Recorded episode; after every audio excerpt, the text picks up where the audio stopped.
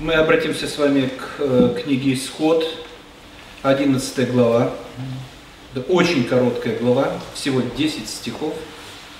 Э, и эта глава поразительно сложная.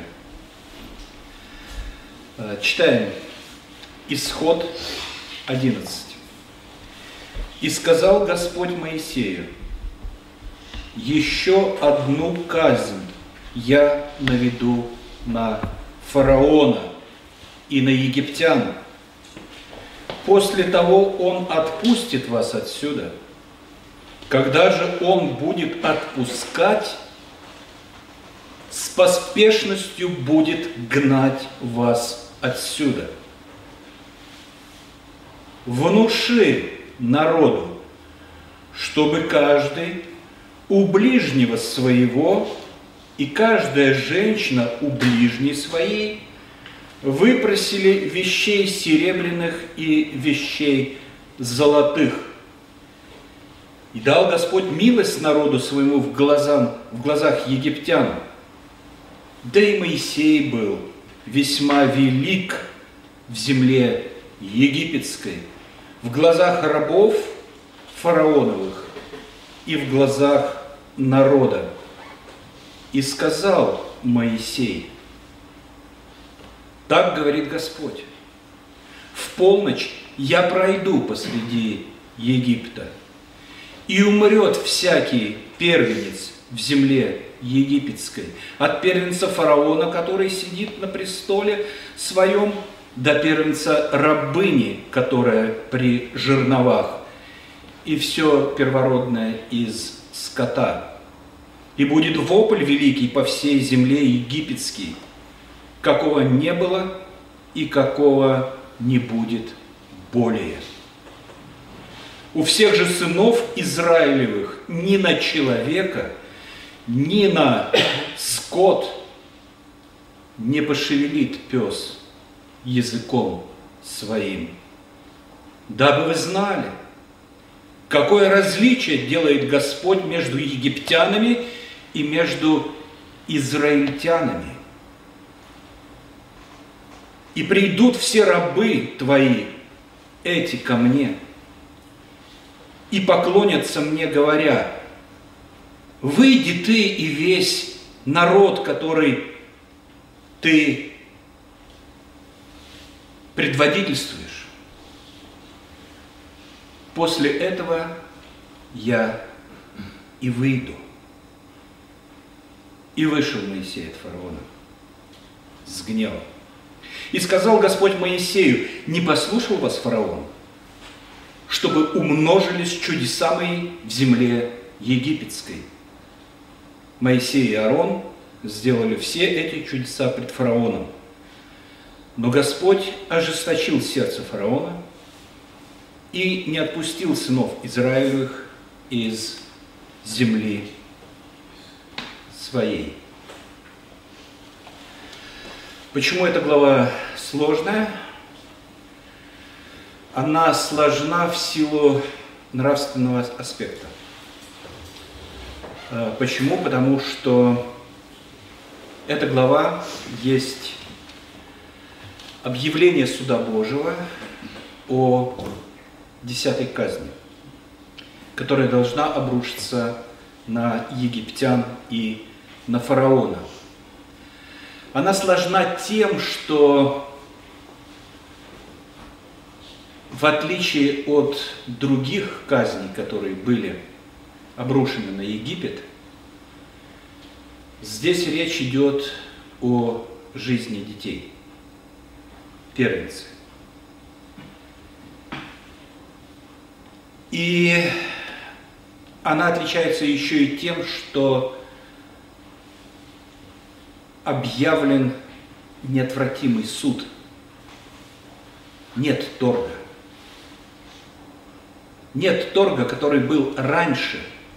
Если ты не выпустишь, я сделаю это и это. Здесь Моисей конкретно говорит фараону, что сделает Господь. И поэтому эта глава говорит нам о всевластии Божьем, о его самодержавности, о суде и также о нравственности, нравственном аспекте, что самое сложное. Вообще мы имеем право говорить о десятой казни как не о той, что стоит особо от девяти предшествующих, а говорить как о единственной казни. Девять других э, казней имели совсем другую цель. Это же кара. Кара Божия. И право говорить нам о том, что это единственная казнь, единственная кара с большой буквы, дает э, часть разговора Моисея с Богом у горящего куста. Исход 4 глава, 22-23 стихи. Несколько глав ранее, когда Моисей еще не дошел до Египта, когда даже не помышлял идти в Египет, Господь разговаривает с ним э, и направляет его туда. Э, и вот э, фразы из того разговора. 4 глава, 22-23 стихи. «И скажи фараону, так говорит Господь, Израиль есть сын мой, первенец мой. Я говорю тебе, отпусти сына моего, чтобы он совершил мне служение, а если не отпустишь его, то вот я убью сына твоего, первенца твоего. Это четвертая глава. Еще Нил не превращался в кровь, еще жабы не вышли э, на берег э, реки э, и не заполнили весь Египет. Еще не было ничего, а уже было сказано о той великой каре, которая обрушится на египтян. И события в нашем понимании ни в коем случае не должны выглядеть так, что Бог сидит в стороне и уговаривает фараона отпустить израильский народ совершить молебен в пустыню, как будто он сидит в стороне и говорит, я превращу Нил в кровь. Не сработало? Ну тогда я выведу жаб. И жабы не помогли. Ну тогда, может быть, мухи? Нет. Ну тогда, может быть, пёсьи мухи? Нет. Ну тогда, может быть, саранча? Нет. Может быть, град? Нет. А, тьма египетская поможет. Не помогла. Все происходило не так. Совершенно не так. И девять казней, которые предшествовали десятой, это во свидетельство Израилю и миру, а не рычаг воздействия над, на фараона. Потому что Бог не есть неудачник, Бог не есть э, лузер. Да, заимственное слово из американского. Лузер. Он не, не может терпеть поражение. Все, что он решил, он непременно сделает. А о девяти казнях, пожалуйста, исход 11 глава, 9 стих. «Не послушал вас фараон, и, и причина, чтобы умножились чудеса мои в земле египетской во свидетельство. Во свидетельство народу и во свидетельство э, и э, Израилю. У Бога была цель совершить много чудес, чтобы весь мир узнал о Его величии. Апостол Павел пишет Римлянам 9, «Ибо Писание говорит фараону, для того самого я поставил тебя, чтобы показать над тобою силу мою, и чтобы проповедано было имя мое по всей земле. Чтобы проповедано было имя мое по всей земле. Так что неудачник – это не про Бога. Все, что он решил, он сделает. И все, что он решил сделать, сделает в определенный им час и в определенное им время. Тогда вопрос. Зачем нам описание этой жестокости? Может быть, можно было без него обойтись? Нельзя обойтись без этого. Потому что в наших головах должна сформироваться идея, что Бог есть Бог Вседержитель, что Он самодержец, что Он всевластный Бог, и Он управляет этим миром открываясь Моисею под новой гранью имени, которого он произнес у горящего куста, в исходе 33, э, ну, гораздо позже, после этих событий, он говорит, «Я проведу перед тобою славу мою и провозглашу имя Яхве перед тобою, и кого помиловать, помилую, кого пожалеть, пожалею». Из всех, кого я хочу помиловать, я помилую. И кого надо пожалеть, я пожалею. Проблема заключается в том, что в человеке в силу его испорченности, в силу э, эффекта первородного греха сидит, сидит в кавычках, желание улучшить Бога, подогнать его под свои стандарты, улучшить сделать его не творцом истории, а сторонним наблюдателем, как будто он сидит в стороне а, и смотрит, согласится фараон или не согласится. Люди хотят снять вину с Бога, но снимать нечего. Потому что вины на Боге нет. Вина на человеке. Полностью, абсолютно. Бог ни в чем не виноват. И все, что Он делает, Он делает правильно. И проблема не в Боге, проблема в нас и в первородном грехе. И с богословской точки зрения э, великолепно – это объясняет апостол Павел в послании к римлянам в 9 главе. Он как бы спрашивает там, если Бог всевластный Бог, если Он самодержец, то имеет ли Он право судить? Имеет. А имеет ли Он право миловать? Имеет. Кого миловать, помилую. Кого пожалеть, пожалею. Но тогда насколько морально выверен его суд? И Павел отвечает на это. Вот это идет в разрез с нашим пониманием, которое мы унаследовали в грехах наших. Изделие скажет ли сделавшему его, зачем ты меня так сделал?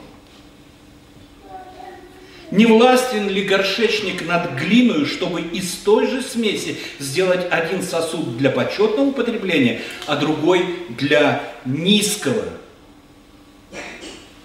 Еще из той же главы апостол Павел говорит, «Ибо Писание говорит фараону, для того самого я и поставил тебя, чтобы показать над тобою силу мою.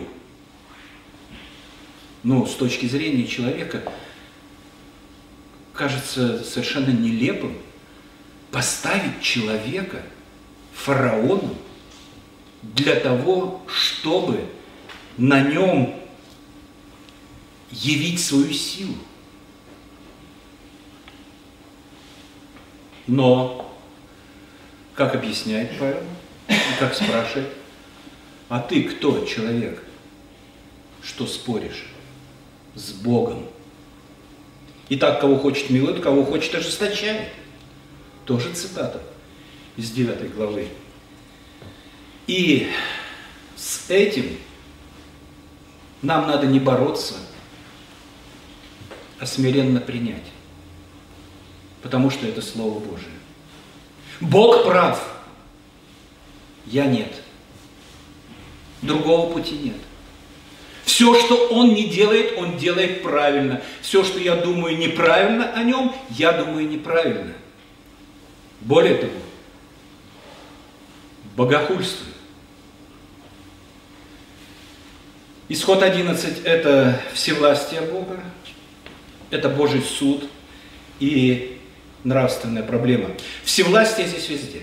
Вот с самого, с самого, с самого начала, э, э, как он объясняет. И дальше, если э, переходить уже к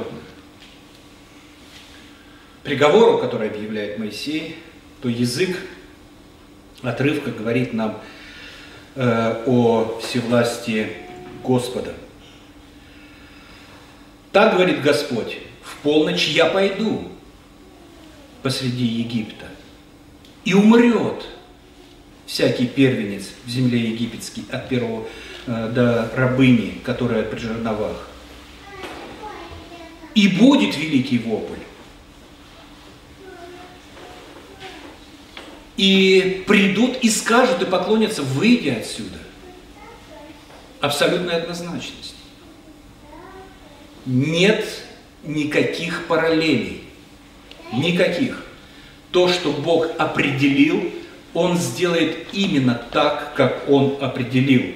Никаких сомнений, никаких может быть, никаких сослагательных наклонений. А если? Он постоянно говорит, я Господь. Исход постоянно повторяется, я Ях, я есть сущий повторяет и говорит, я единственный Бог. В чем, э, в чем проблема э, фараона? Э, в том, что фараон был облечен неограниченной властью и почитал себя за Бога, сына Ра. Мы можем удивиться и сказать, как это так он мог почитать, но тем не менее скорее всего, он был в этом уверен. Э, зачем далеко ходить сегодняшний день, пожалуйста? Э, если правитель находится в стране у руля долгое время, то он начинает себя сравнивать с Богом, начинает считать себя самым умным, самым святым, самым порядочным, самым культурным, он всех умнее и, и так далее, и так далее, и так далее. А теперь представьте фараона, другие времена, с пеленок ему внушали, что его отец э, Ра, бог солнца. Э, и это вдавливалось ему в голову, вбивалось в голову с самых-самых пеленок. И я не думаю, что он сомневался в этом. Э, и девять казней, которые совершил Господь, девять наказаний, которые были совершены над Египтом, они как бы показывали несостоятельность богов египетских.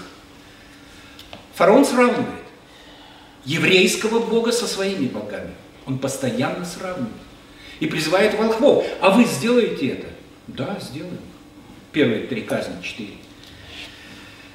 А, и потом, последняя, девятая, я имею в виду казнь, из тех, которые стоят особо от десятой, а, тьма египетская – и Господь как бы говорит фараону, фараон, ты не Бог. И Ра, которого ты почитаешь своим отцом и Богом Солнца, тоже не Бог. Смотри, я выключателем щелк, и света нет. Потому что я Бог, единственный. Меня не с кем сравнивать. И первенец твой, который должен наследовать божественный сан, не наследует его, потому что я Бог. Я поступаю так, как я хочу. А хочу я поступать так, как правильно. Поскольку ты и он мое творение, я вправе поступать с ними так, как хочу. И вот здесь вот происходит, я не знаю, со мной происходит совершенно поразительная вещь, потому что я, я понимаю, что я слеплен из того же теста, что и фараон, что и первенец фараона. За что такая милость? За что прощение? Неужели я лучше? Да нет, ни в коем случае. Абсолютно нет. И сейчас Господь будет делать с фараоном то, что он замыслил делать. Ну, кроме этого, посмотрите, что происходит с Моисеем. Да, да и Моисей был весьма велик в земле египетской. Почему он был велик? Потому что он воспитывался при дворе фараона? Нет. Он бежал. Почему? Потому, почему? Потому что э, совершил убийство и был в немилости. А потом вернулся, он был в немилости у фараона. Почему? Потому что он был оппозицией фараону. Но в глазах народа он стал великим. Был весьма велик в земле египетской, в глазах рабов фараона в глазах народа. Почему? Потому что Бог так сделал. Я не буду говорить, что в деле спасения все происходит точно так же. Кого миловать, он милует и вдавливает веру в наше сознание и в наше сердце. Второй аспект – суд. Суд. Моисей возвещает приговор. «Я пройду, и умрет, и будет вопль великий, ни на человека израильского, ни на скот не пошевелит пес языком. И придут все рабы твои ко мне, к Моисею, поклонятся мне, говоря, выйди ты и весь народ, которым ты предводительствуешь, после этого я выйду. Суд Божий неизменен. Он зафиксирован. Суд Божий неизменен, э, он зафиксирован, и никто и ничто не может остановить его. Третий момент э, самый сложный. Почему? Потому что э, это моральный аспект, и, может быть, нам нелегко принимать его. Можно было бы пойти по самому простому, э, пути э, и сказать, что первенец это не значит младенец. Ну, это действительно так. Потому что первенец может и 40 лет, и 50, если, э, если родители долго живут, э, и 20, и 30, и 10, и 5, ну и, конечно же, малыши. Можно пойти еще по такому пути и сказать, что а кто все это начал? Исход первая глава, 15 стих. Царь египетский повелел повивальным бабкам, из коих одно имя Шифа, а другой Фуда, Шифра, э, и сказал, когда вы будете повивать у евреянок, то наблюдайте при родах. Если будет сын, то умерщвляйте его. Если дочь, то пусть живет. То есть, ну, по закону Моисея, око за око, зуб за зуб, закон еще был как бы не дан, пожалуйста, э, адекватное наказание. Э, кроме того, мы можем, могли бы сказать, что грех родителей бесследно не исчезает и отражается на детях. И в какой-то мере э, дети несут бремя грехов своих родителей. Не так ли? Ну да, конечно. Также, кроме всего прочего, что все согрешили и лишены славы Божией, нет праведного ни одного, а, и все должны, а, все все равно приговорены к смерти. В результате падения, тоже можно было бы сказать, Римлянам 5.12, посему как одним человеком грех ошел в мир, и грехом смерть, так и смерть перешла во всех человеках, потому что в нем все согрешили, и это тоже правильно, но это не главное. Кроме того, любой уверовавший из евреев, э, из египтян, мог прийти к евреям. Э, потому что когда, э, когда объявлялось о Пасхе, э, то и пришелец в доме твоем упоминается. Ну как-то можно прийти к рабам, грязным каким-то евреям. Прийти, да, их Господь миловал, на них не обрушился э, пёсьи мухи, там не покусали их, жабы у них в постелях не, не прыгали, не скакали, э, еще чего-то не было, от града спасали, спасался скот. А сейчас они что затеяли? Агнцев резать. Глупость какая. Но на самом деле проблема заключается совершенно в другом что за всем этим ужасом, э, горьким катаклизмом, который мы наблюдаем на страницах Писания, стоит грех. И его последствия ужасны. Мы, мы не осознаем э, величие греха. Насколько он страшен и насколько он ужасен. Это его последствия.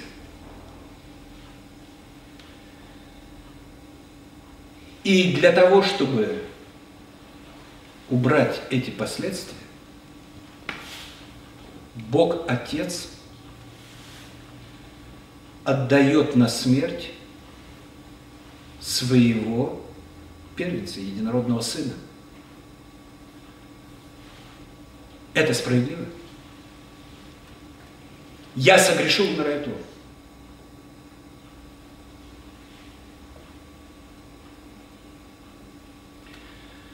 Для того, чтобы искупить нас от греха, нужен искупитель.